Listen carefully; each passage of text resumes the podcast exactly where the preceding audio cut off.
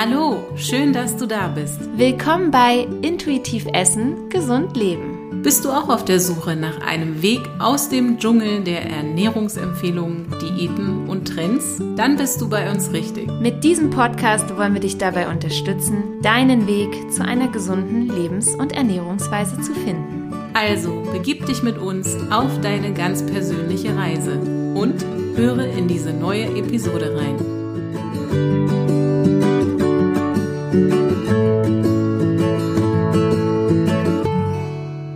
Hallo Sonnenschein. Ja, hallo du toller Mensch. Wir freuen uns total, dass du wieder bei uns bist. In der letzten Episode, da haben wir ja über das Thema Zucker gesprochen. Und äh, ja, wir sind auch darauf eingegangen, ob es sich eher um einen Genuss oder doch eher um ein Suchtmittel handelt. Und haben dir erklärt auch, ähm, worauf du achten solltest. Und uns haben echt viele Nachrichten nach der Zuckerepisode erreicht. Hm. Viele haben sich bedankt, dass wir sie darauf aufmerksam gemacht haben, warum Zucker eben, ja, so wie wir ihn heute konsumieren, doch zu Recht als weißes Gift bezeichnet werden kann. Und andere waren auch einfach wirklich erstaunt, wo er sich überall versteckt. Ja, und so ging es uns ja anfangs auch. Manchmal braucht es halt einen Impuls von außen, um ja die gewohnten Dinge einfach mal genauer unter die Lupe zu nehmen oder vielleicht auch zu hinterfragen. Oh ja. Eine Hörerin hat das sogar mal für drei Tage zusammengerechnet und ja, sie konnte es selber nicht fassen, denn obwohl sie keine Süßigkeiten gegessen hat, kamen aus anderen Lebensmitteln noch immer erstaunliche Mengen an Zucker zusammen. Ja, stimmt. Sie war richtig schockiert. Mhm. Wir freuen uns natürlich sehr, dass wir dazu beitragen konnten, dass sie jetzt noch mehr etwas Bewusstsein dafür hat. Denn darum geht es uns ja. Wir wollen einfach mehr Achtsamkeit schaffen. Ja. Letzten Endes äh, entscheidet aber immer jeder für sich allein, wie viel und was er von unseren Empfehlungen umsetzen möchte. Absolut.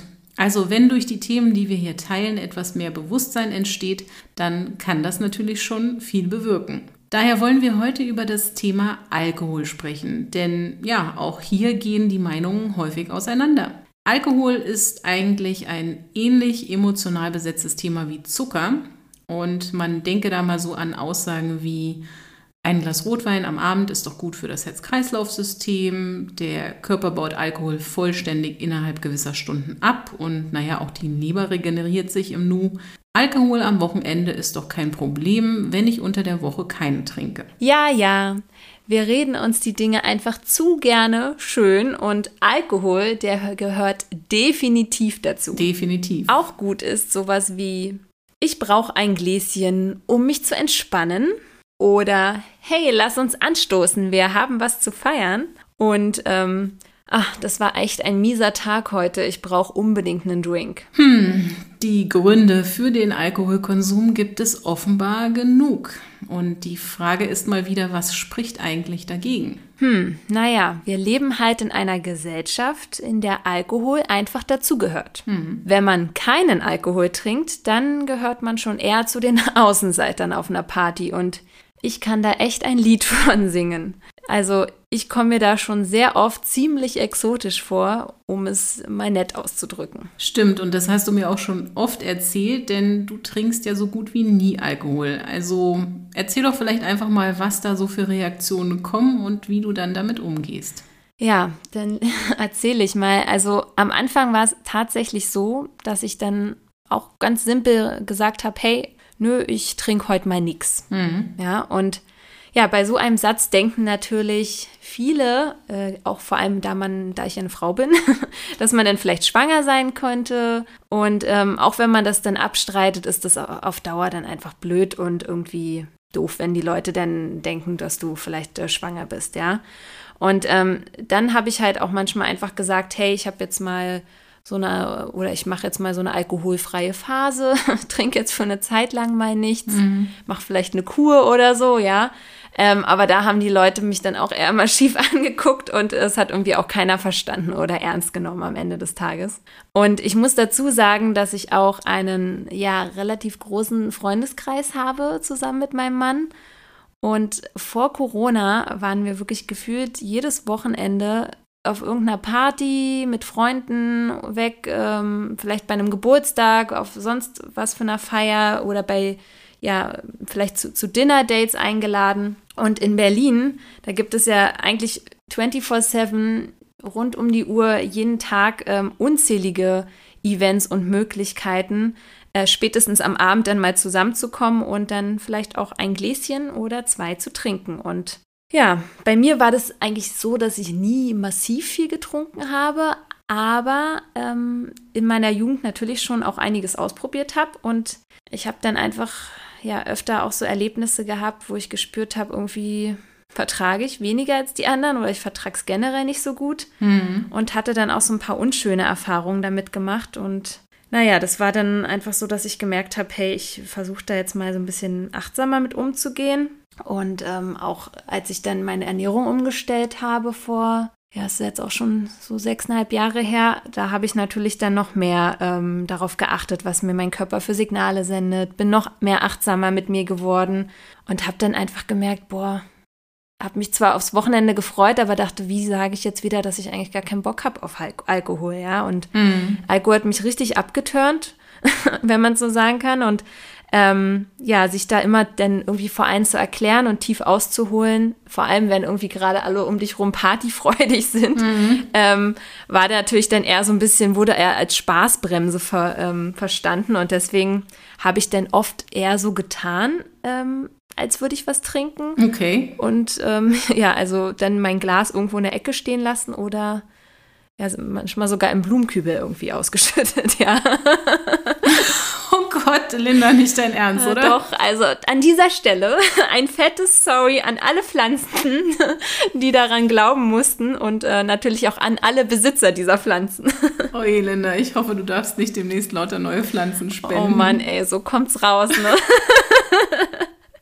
nee, aber man, mhm. ja, das war dann nur ein paar Mal irgendwie wahrscheinlich, wo man Pflanzen in der Nähe hatte. Aber sonst habe ich wirklich dann gerade in Bars und Restaurants dann irgendwann mit meinem Mann so einen Pakt, so einen Geheimpakt abgeschlossen und auch mit den Barkeepern äh, gesprochen vor Ort, äh, dass die mir dann einfach so alkoholfreie Pseudo-Drinks äh, gemacht haben. Okay. Und ich muss sagen, damit bin ich dann echt am besten gefahren, weil so, ne, so äh, guckt dich keiner blöd an, so stempelt dich keiner irgendwie als Partypooper ab. Okay, Partypooper, ja. das ist ein schrecklicher Ausdruck. Ja, also, nee, das ist wirklich, also das war dann das Beste, weil ich bin trotzdem eine Partymaus, ne, ich, ich gehe gerne irgendwie weg und tanzen und aber wenn du dann nichts trinkst, dann denken halt viele so, hä, das, das eine kommt mit dem anderen irgendwie nicht klar. Ja? Mhm. Also man denkt halt, viele denken, man muss irgendwie was trinken. Ja, ich muss sagen, da habe ich auch nie Alkohol gebraucht. Also ich kann auch sehr gut Party machen ohne Alkohol. Ja. Aber viele scheinen da wohl einfach den, den Alkohol zu brauchen, um aus sich herauszugehen. Und äh, ich gestehe, das habe ich auch oft erlebt, vor allem eben in jungen Jahren. Ne? Und ja. trotzdem glaube ich, dass es für viele meist auch so ein bisschen schon der Genuss ist und das gesellige Miteinander. Ja, ich glaube total. Ne? Das äh, spielt eine riesige Rolle, ähm, wie du ja auch jetzt äh, schon gesagt hast, ähm, dass gerade auch viele erst dann irgendwie so abschalten können. Mhm. Aber ähm, ja, wie war denn das dann bei dir? Also wie hat sich das denn entwickelt? Naja, bei mir war es eher so, dass ich ja unter der Woche oft beruflich unterwegs war und da gab es dann auch ähm, ja, einige Anlässe am Abend, äh, wo dann das eine oder andere Glas Wein getrunken wurde. Und auch ich war am Wochenende gerne auf Feiern, Treffen mit Freunden und Familie. Was mir aber lange Zeit nicht bewusst war, war tatsächlich meine Gewohnheit, dass ich, wenn ich so bis spät in den Abend hineingearbeitet habe, Wein irgendwann für mich tatsächlich ein Mittel war, um abzuschalten und runterzufahren. Also ich war einfach wirklich oft noch so aufgedreht durch die Arbeit und mir schossen noch so viele Gedanken durch den Kopf, hm. die ich nicht abschalten konnte. Und äh, da hat Rotwein dann die Rolle eines Schlafmittels übernommen. Wahnsinn. Ja. Das höre ich auch immer wieder von einigen Klienten, ja. Mhm. Und ist natürlich nicht gut, ne? Nee, auf jeden Fall überhaupt nicht gut. Und es waren auch noch nicht mal große Mengen, aber ähm, ja, wir wissen, je öfter man das macht, umso mehr kommt da natürlich zusammen und man hat dann diesen Gewöhnungseffekt. Und ich gestehe, ich habe auch lange Zeit die vielen Aussagen geglaubt, dass Rotwein sehr gesund sein soll. Heute sehe ich das anders, aber dazu vielleicht dann später nochmal mehr. Hm. Und ja, erst wenn man sich dann auch bewusst macht, dass das Glas Rotwein am Abend schon zur Gewohnheit geworden ist, fängt man dann auch mal an, darüber nachzudenken. Ja, aber wie hat sich dann, dann der Alkohol jetzt bei dir persönlich ausgewirkt? Ja, muss man sagen, jemand mit äh, einer Autoimmunstörung und Problemen mit dem Stoffwechsel, für den ist Alkohol dann eigentlich noch kritischer als für andere. Und wie gesagt, ich war früher auch echt eine Partymaus und bin in meinen 20ern durchaus locker mit dem Thema Alkohol umgegangen. Einfach weil ich auch sehr gerne im Berliner Nachtleben unterwegs war. Aber hm. das hat definitiv auch ähm, zu meinen gesundheitlichen Problemen bestimmt beigetragen.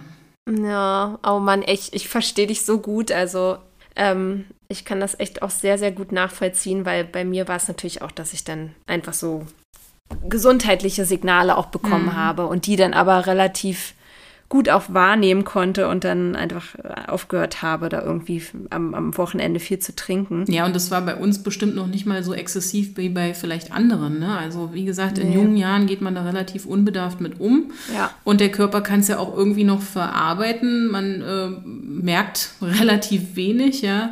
Das ändert sich irgendwann. Das kann ich den Leuten sehr gerne mitgeben. Mhm. Was hat sich also heute im Vergleich zu damals bei dir geändert? Auf jeden Fall gehe ich viel bewusster mit dem Thema Alkohol um.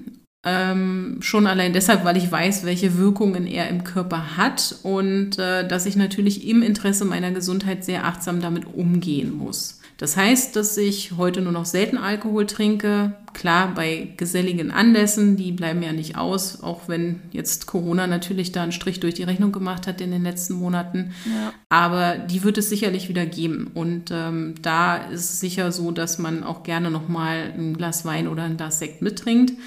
Aber mittlerweile ist es so, dass es für mich genug alkoholfreie Getränke gibt, die ich sehr lecker finde und ähm, ja auch mittlerweile öfter mal dann einen alkoholfreien Sekt oder Wein mit zu einer Party nehme. Und ja, dadurch kann ich dir sagen, ne, wenn du mit alkoholfreiem Sekt oder Wein zu einer Party kommst, wirst du natürlich erstmal auch ein bisschen komisch angeguckt. Und ich habe da dann ganz ähnliche Erfahrungen wie du gemacht. Und äh, ja, das Thema Spaßbremse kam auf, aber eben auch die Frage, ob man schwanger ist. Oh, ey. Aber ich, ich, also ich persönlich lächle da jetzt eigentlich nur noch drüber. Ne? Ähm, aber klar, es ist dann wirklich, wenn man diesen ganzen Bemerkungen entgehen möchte, ist es wirklich das Einfachste. Man macht sich einen Pseudodrink oder lässt sich einen Pseudodrink machen. Mhm. Ist natürlich aber bei, bei Sekt und Wein nicht immer so leicht. Ne? Das sieht man dann relativ. Ach, wieso? Einfach mal, einfach mal eine Traubensaftschorle im Weinglas bestellen. Funktioniert auch. okay, nee, das ist, das ist ein guter Tipp. Aber sonst bei Longdrinks geht das natürlich irgendwie am besten. Ne? Da ähm, sieht man das irgendwie ja. nicht so schnell. Aber eigentlich total schade, dass man sich erst irgendwie so einen Pseudodrink machen muss und dass mm. ja da kein anderes Bewusstsein vorherrschend ist oder auch, dass man, dass es nicht einfach vielleicht normal ist, dass man auch mal nichts trinkt. Ja. ja. Denn wenn wir es jetzt genau nehmen, was ist Alkohol eigentlich? Nun, im Grunde kann man sagen, nichts anderes als ein Nervengift. Ja. Eigentlich kann man auch sagen, eine legale Droge jeder, der ihn konsumiert hat, der kennt ja die enthemmende und auch anregende Wirkung. Ja, oder eben die Entspannung oder Beruhigung von einem ja, Gläschen Wein am Abend. Ja, und ich würde sagen, da man ihn auch überall bekommt, fällt es natürlich durchaus schwer zu glauben, dass er so schädlich für uns ist. Hm. Ja, viele glauben, dass etwas, was ja alle Menschen tun, also alle Menschen konsumieren jedes Wochenende normalerweise, ja dann auch nicht schlecht sein kann und da liegen wir aber mal wieder falsch.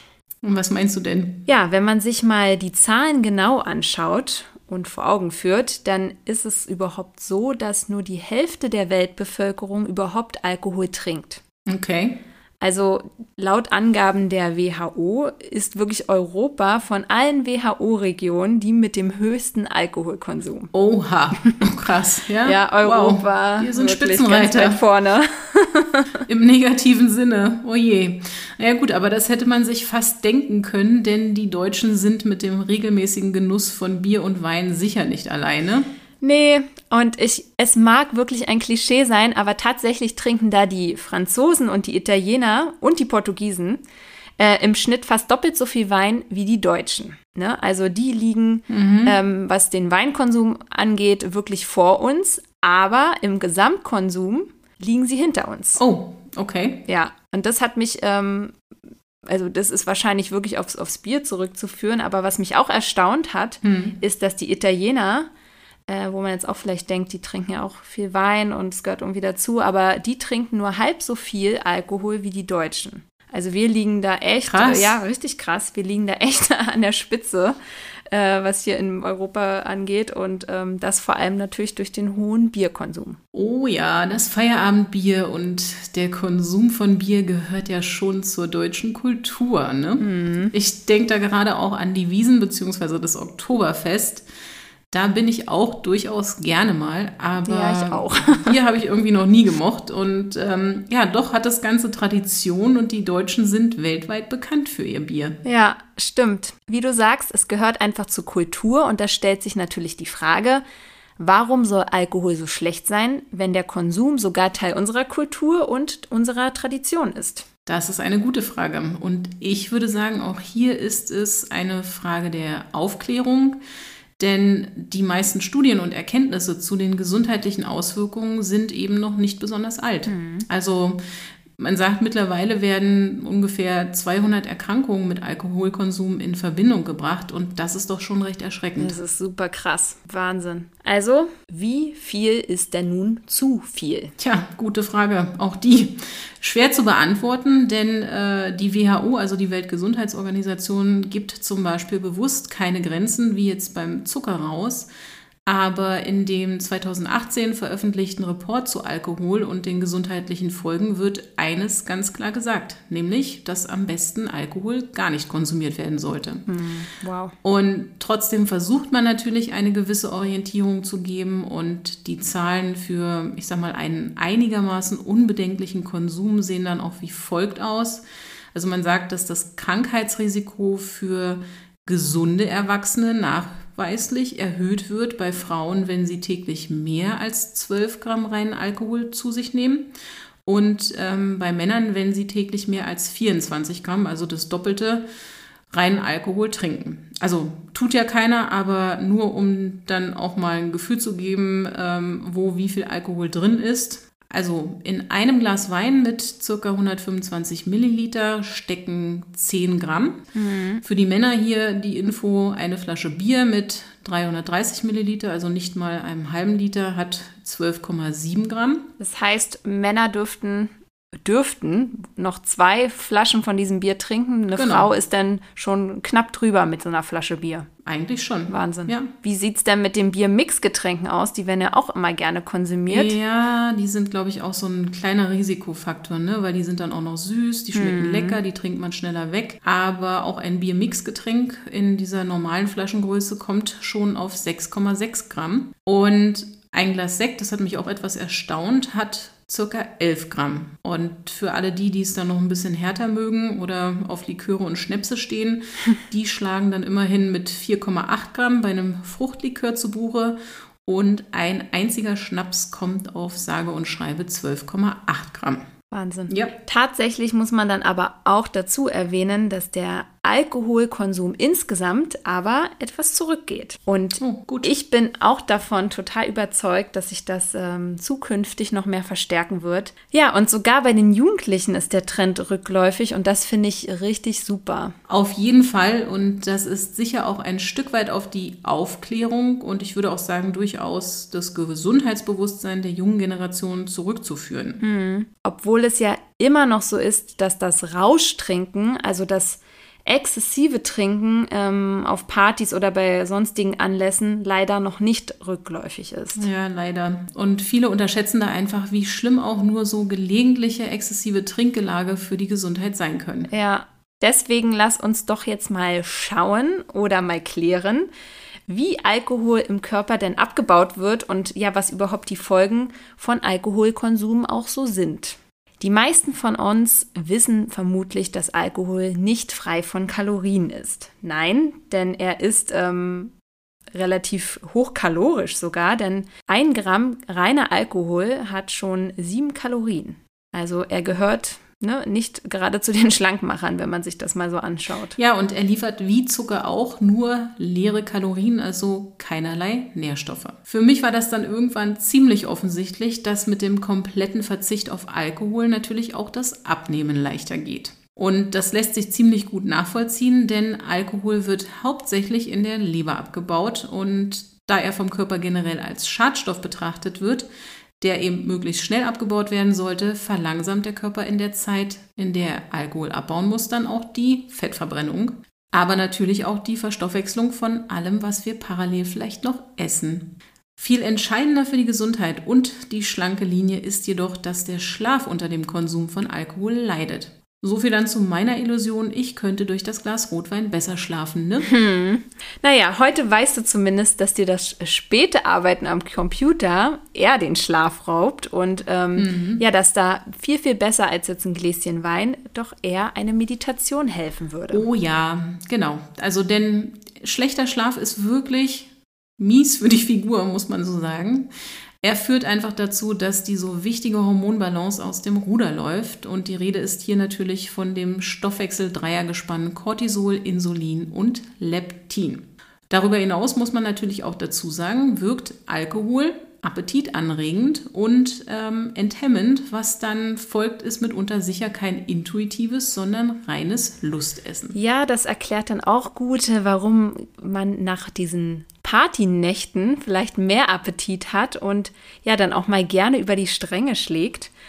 In Berlin ist es ja wirklich so, dass viele Döner, Burger oder auch Currywurstbuden allein von den hungrigen Partypeople leben, die da nachts so einkehren. Ja, das kennt, glaube ich, jeder. Ja. Die Sache ist nur, dass man sich dann am Morgen danach auch oft nicht mehr so bewusst ist, was und wie viel da nachts noch im Bauch gelandet ist. Nee. Ja, wenn einem nicht speiübel ist, packen viele dann noch ein deftiges Frühstück obendrauf, um den Kater zu vertreiben. Ja, das kenne ich auch noch ganz gut. Was an der Stelle aber auch interessant ist, nicht jeder baut Alkohol gleich gut ab. Mhm. Und das wissen wirklich viele Menschen nicht. Es spielen nämlich zum Teil die Gene eine durchaus große Rolle. Die beeinflussen nämlich die Bildung der Enzyme, die für den Abbau wiederum benötigt werden. Ja, ja, das durfte ich bei einer Geschäftsreise in China erleben, denn viele Asiaten vertragen deshalb kaum Alkohol, weil ihnen das Enzym Acetaldehyd-Dehydrogenase, kurz ALDH, fehlt. Zungenbrecher. Definitiv ein Zungenbrecher. Ja, die Kollegen vor Ort waren nach nur wenigen Schluck Wein so betrunken, dass ich es echt nicht glauben konnte. ja, aber das war doch bestimmt recht lustig, oder? durchaus, durchaus. Ach, ja, aber Männer, die vertragen in der Regel ja auch mehr als wir Frauen. Und die sportliche Fraktion von uns äh, dürfte vielleicht auch interessieren, dass durch mehr Cortisol, also unser Langzeitstresshormon, ähm, die Ausschüttung von Testosteron gehemmt wird. Das bedeutet, dass der Muskelaufbau, aber auch die Regeneration nach dem Sport langsamer verläuft als bei denen, die gar kein Alkohol trinken. So viel zu dem Belohnungsbierchen nach dem Fitnessstudio. Richtig. Also, wie gesagt, der Abbau von Alkohol hat für den Körper oberste Priorität, denn Alkohol ist in erster Linie ein Gift für den Körper. So ist es. Er möchte immer zuerst das loswerden, was ihm schadet. Und du erinnerst dich vielleicht noch an unsere Leber-Episode. Hoffentlich. Hoffentlich, ja. Wenn sie mit der Entgiftung beschäftigt ist, dann werden andere Sachen erstmal hinten angestellt. Je mehr und öfter wir also trinken, umso mehr beeinflusst das auch die Leber und damit weitere Entgiftungs- und Stoffwechselprozesse. Alkohol ist somit ein massiver Stressor für unseren Körper und wie du vielleicht noch aus unserer Episode zum Thema Stress weißt, hat das unzählige Auswirkungen auf unsere Gesundheit. An dieser Stelle möchten wir dir aber nur ein paar der häufigsten alkoholbedingten Krankheiten nennen. Wie gesagt, ist die Leber das Organ, das am meisten in Mitleidenschaft gezogen wird. Deswegen gehören sämtliche Leberkrankheiten, wie zum Beispiel die Fettleber, eine Entzündung der Leber, aber auch Leberzirrhose zu den häufigsten Krankheiten, die durch Alkoholkonsum entstehen. Ja, und das ist echt heftig. eigentlich weiß vermutlich jeder, dass Alkohol ja schädlich ist und vor allem der übermäßige Alkoholkonsum extrem negative gesundheitliche Auswirkungen hat. Aber wenn man sich wirklich mal die Mühe macht und sich diese Zahlen dazu anschaut und sich dann auch die Folgen, die das mit sich bringt, äh, vor Augen führt, dann muss ich sagen, wird einem echt anders. Ja, aber neben der Leber gibt es auch noch ein anderes Organ, welches wirklich sehr sensibel auf den Konsum von Alkohol reagiert.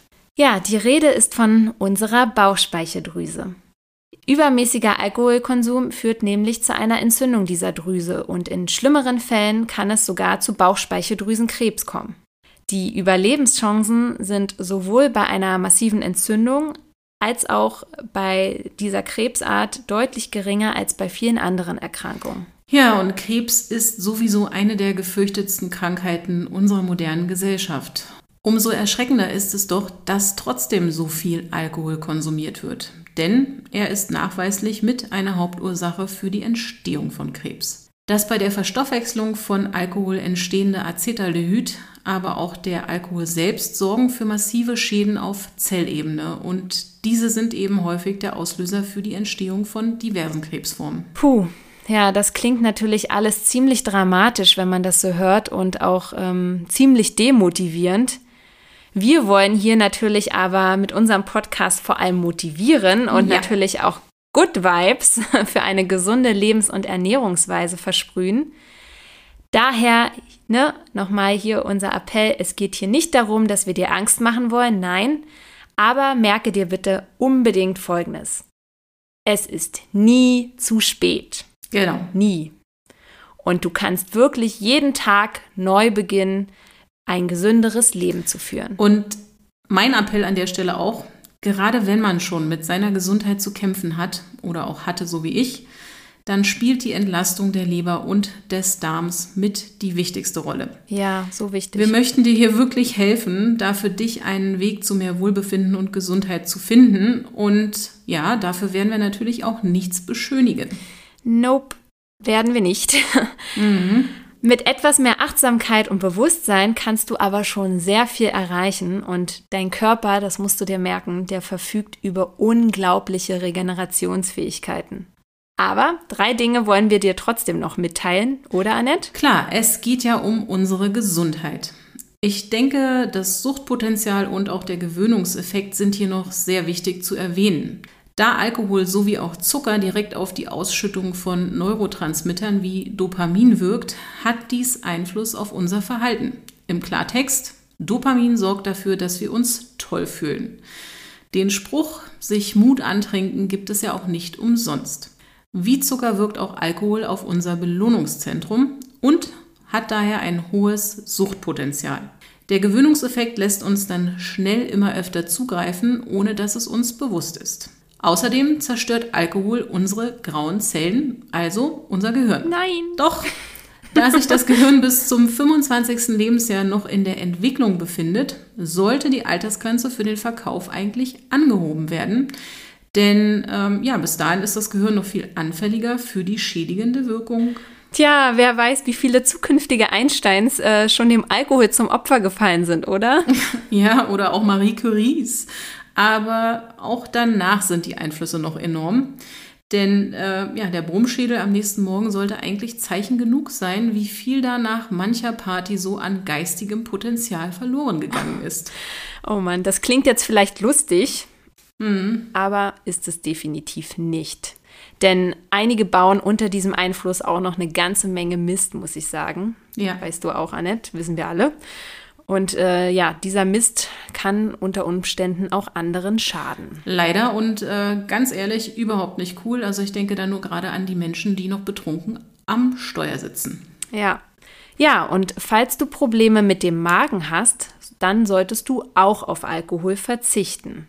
Denn Alkohol reizt die Magenschleimhaut und fördert auch Sodbrennen.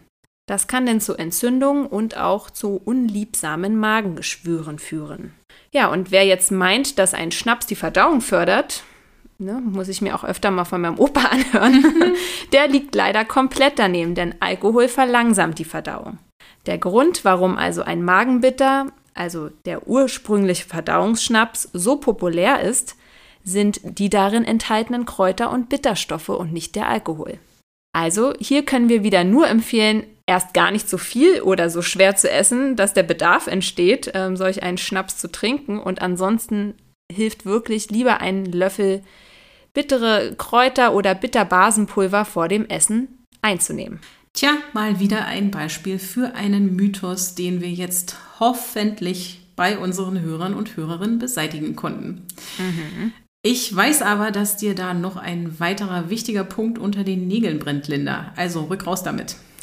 Oh ja, unser liebes Immunsystem. Darauf wollten wir nämlich auch noch zu sprechen kommen. Das wird nämlich nach dem Genuss von Alkohol ziemlich runtergefahren. Vor allem durch die erhöhte Cortisolausschüttung bedingt, denn dieses Hormon hemmt, wie du ja vielleicht bereits aus unseren anderen Episoden hoffentlich weißt, viele Funktionen des Immunsystems. Also, man wird wirklich anfälliger für Krankheiten bei regelmäßigem Alkoholkonsum. Ja, definitiv. In unserer vorletzten Episode haben wir ja auch über die unglaublich wertvolle Welt der Mikronährstoffe gesprochen. Wir haben dir erzählt, dass die Vitamine und auch die Mineralstoffe dafür verantwortlich sind, dass wir gesund sind und dies auch optisch ausstrahlen. Nun ist es leider so, dass auch Alkohol dafür sorgt, dass die Mikronährstoffe im Körper nicht so gut aufgenommen und auch dann verwertet werden können. Das heißt, zusammengefasst, Alkohol schwächt zum einen unser Immunsystem und zum anderen sorgt er leider dafür, dass wir ja durch die Zellschädigung schneller altern und äh, ja auch viele andere optische Mängel durchaus einstecken dürfen. Und hier ist natürlich nicht nur der Bierbauch gemeint. Nee, und der betrifft ja meist auch eher die Männer. Doch ja, Alkohol bringt auch die Balance unseres Säurebasenhaushalts durcheinander und das hat sehr viele unangenehme Konsequenzen. Zellulite ist da nur eines von ähm, vielen unschönen Beispielen. Und ja, mehr werden wir dir aber noch in zukünftigen Episoden dazu erzählen.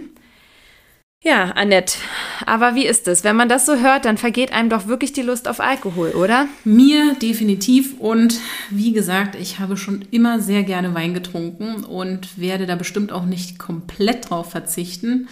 Aber mal auch eine längere Zeit alkoholfrei zu leben, tut schon sehr gut und danach merkt man auch sein Limit wieder sehr schnell. Mhm. Außerdem sollte man sich generell mehr um seine Lebergesundheit bemühen, wenn man ab und an doch was trinkt.